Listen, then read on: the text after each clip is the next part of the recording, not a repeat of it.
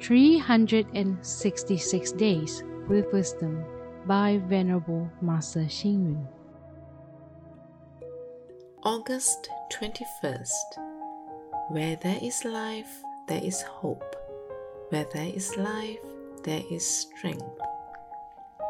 To crave for death is a trait of weakness. To strive to live is courageous.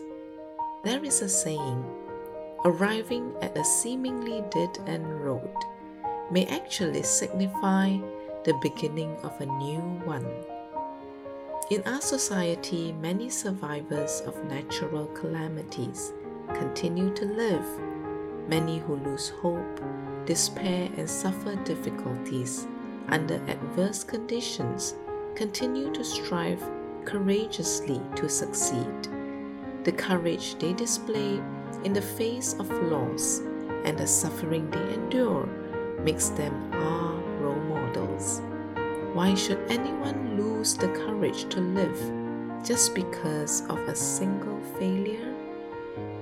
Therefore, whether we suffer from a business failure, disappointment in love, family quarrels, financial difficulty, a career setback, or poor health, we must live on courageously. Since the affairs of human life are impermanent, nothing escapes the tide of change.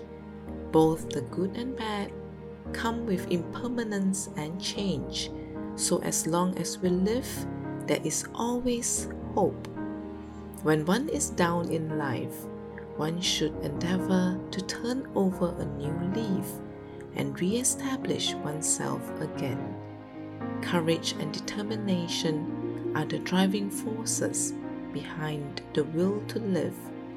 Hope in life is not sustained by courage alone.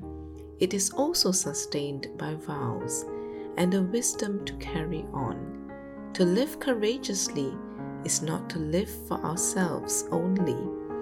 It is also to live for our family society, and for responsibilities. Only cowards shun life while the courageous protect its existence.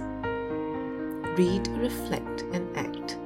All conditions are impermanent, so there is always hope as long as we live. Please tune in, same time tomorrow as we meet on air.